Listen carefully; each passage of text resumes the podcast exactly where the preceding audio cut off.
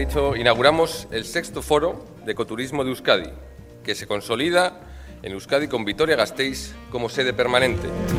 Quiero dar las gracias que hemos eh, recibido la presidencia de la España Verde, en la cual conformamos las cuatro comunidades del Cantábrico, Euskadi, Cantabria, Asturias y Galicia, y uno de los hitos que vamos a trabajar en este 2023 es el ecoturismo y en ese sentido pues ese corredor en el cual vamos a recibir fondos europeos, vamos a trabajar de forma coordinada las cuatro comunidades para hacer promoción internacional y seguir siendo un referente.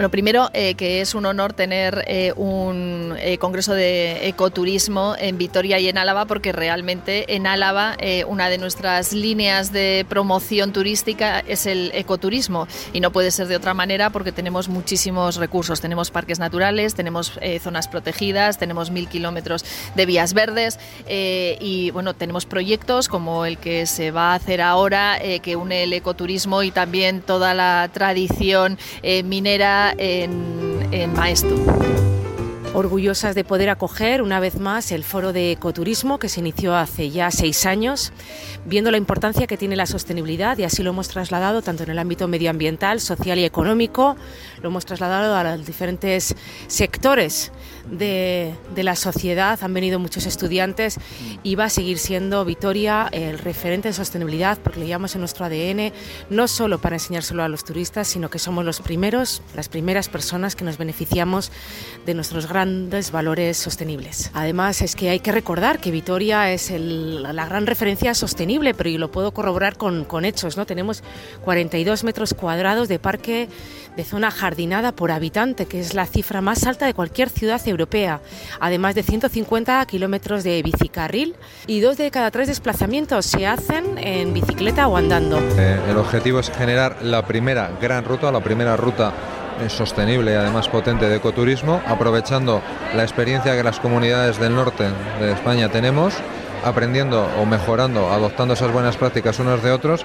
Y Euskadi yo creo que es pieza clave, ¿no? porque Euskadi en este momento es un referente a nivel, a nivel eh, estatal de, de ecoturismo en este momento y así estamos reconocidos por diversos organismos y entidades. Y el objetivo es eso, es decir, generar, crear un nuevo producto, un producto ecoturístico estable que se vaya ampliando y generar rutas que nos permitan desestacionalizar y contribuir a mejorar eh, el turismo de interior de, de las comunidades hay una partida económica importante. Quiero decir que aviso a, esas pequeñas empresas o a quienes quieran plantearse, ¿no? Eh, eh crear, eh, darle fuerza a esa ruta. Sí, tenemos, bueno, el proyecto fue seleccionado con 938.000 euros. Había pedido un poquito por encima, pero la verdad que está prácticamente en un 95%, con lo cual es una cuantía muy importante a desarrollar y que va a repercutir sobre todo en las, en las empresas, en las empresas ubicadas en los parajes naturales, empresas muchas veces pymes y micropymes, empresas familiares eh, y que van a contribuir sobre todo a la mejora de las mismas y luego también con la finalidad de asentar población, contribuir a que esta población siga apoyando a los parques naturales, a los espacios protegidos y que, que ha sido la que tradicionalmente ha mantenido eh, estos espacios vivos. Y es esencial sobre todo eh, generar empleo y riqueza en estas zonas. Jesús García de Cos, viceconsejero de Turismo y Comercio del Gobierno Vasco. Se ha puesto de manifiesto que hay una mayor demanda de este tipo de turismo, hay una mayor sensibilización en, la demanda, con lo cual tenemos un enorme potencial. Y ahora, gracias a los fondos Next Generation que se está viendo durante todo el foro, el producto va a tener un impulso fundamental en infraestructuras, en generación de experiencias y sobre todo en la parte de comunicación, llegar a quien realmente quiere disfrutar de este, del ecoturismo. No está de más insistir, cuando hablamos de ecoturismo, ¿no? las patas principales para quien nos está escuchando y que sepa por dónde van. El ecoturismo es un viaje a un área natural, para conocerla, para disfrutarla, pero siempre contribuyendo a la conservación y al desarrollo local. Y por eso, por ejemplo, desde el Club Ecoturismo y la marca Soy Ecoturista, damos las garantías de que las empresas que forman parte cumplen esos requisitos. Y esa es la importancia del ecoturismo que puede beneficiar a los entornos. Amanda Guzmán, gerente de la Asociación de Ecoturismo en España. Tenemos a más cambio en la presidencia, ¿no? Nueva presidenta en este caso. Así es. Tenemos nueva presidenta, Ana Llano, que viene de Asturias y ella os contará. Perfecto. Ana, muy buena. Hola, buenas tardes. Presidenta no por cargo, presidenta porque tienes un bagaje que tú no lo has comentado, muy importante, porque tú estás ahí en el ajo desde hace ya tiempo, ¿no? Con tu, con tu propio... Claro, yo, vamos, yo, yo soy empresaria desde el año 2006 eh, y formo parte de la Asociación de Fuentes del Narcea y soy su presidenta desde el año 2010, creo, más o menos.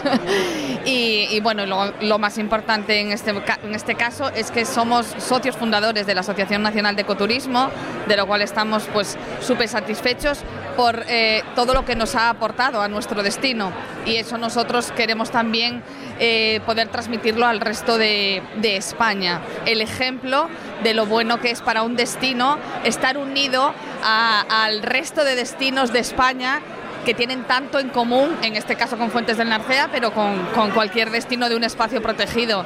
Y eso hace ¿sabes? Hace que todos nos unamos en la misma dirección y que todos trabajemos por eso que Amanda dijo que es tan importante, que es que el visitante tenga claro que eh, gracias a su aportación visitándonos y disfrutándonos, hacen que ese sitio siga vivo, que se sigan manteniendo las tradiciones, la cultura, la artesanía, la gastronomía, la forma de vida, no escaparates montados para turistas, sino la forma de vida los 12 meses del año y eso es lo que se consigue eh, estando unidos y teniendo el apoyo de, arriba, que eso es súper importante.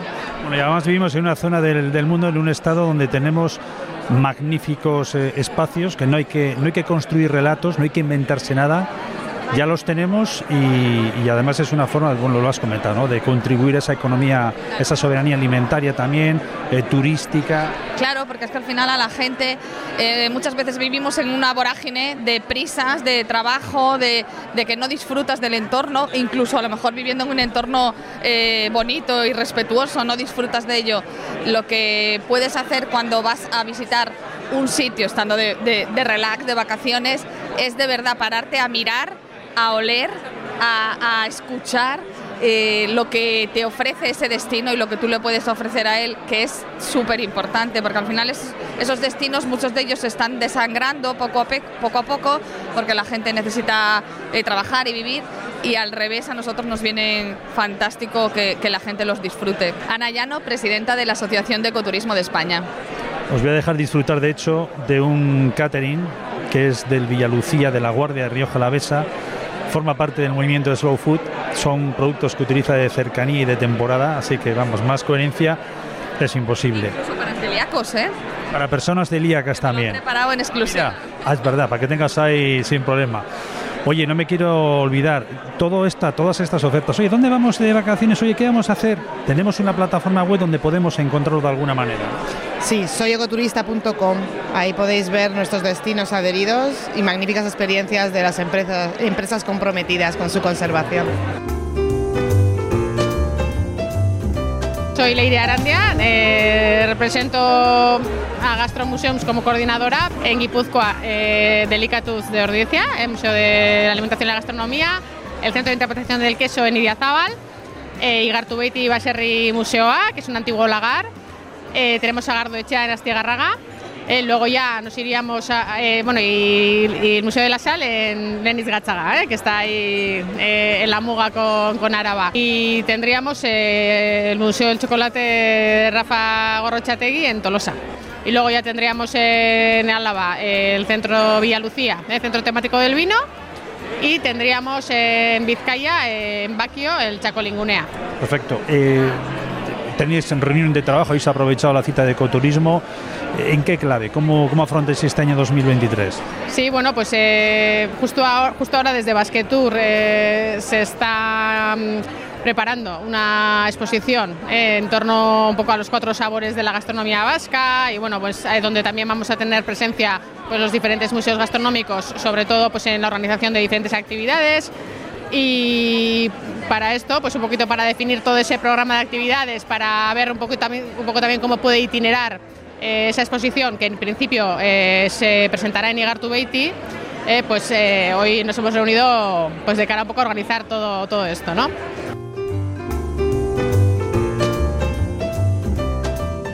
Soy la jefa de departamento del Instituto de Lorrieta Recamari del Departamento de Turismo que está ubicado en Bilbao. Se dan ciclos formativos de grado superior, venimos del centro de Lorrieta Recamari y se imparten dos ciclos de la familia de turismo. Por un lado, agencias de viajes y gestión de eventos y por otro lado, guía, información y asistencia turística.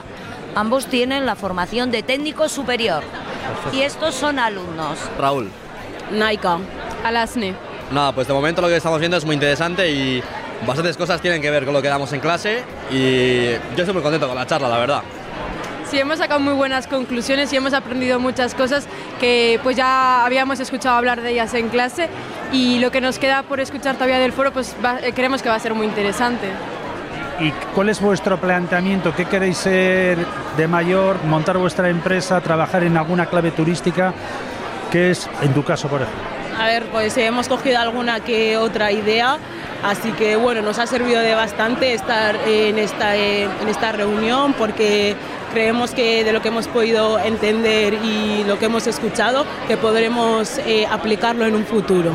A ver, el ecoturismo está más centrado también en, la, pues en las reservas naturales o zonas verdes. La sostenibilidad también.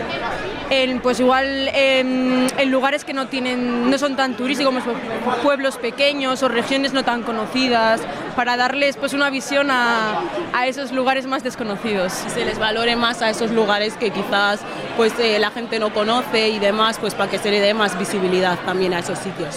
Principalmente nosotros estamos dando ahora en clase las tipologías turísticas y una de ellas, uno de los productos turísticos que más peso tienen hoy en día es el ecoturismo. Con estos contenidos probablemente afrontarán eh, tareas y proyectos que estamos desarrollando en el entorno educativo. Entonces, conocer de primera mano la opinión de profesionales siempre es algo beneficioso para un alumnado y futuros profesionales. Hola, soy Cristina Soler, responsable de no turismo de Cabas Llopar.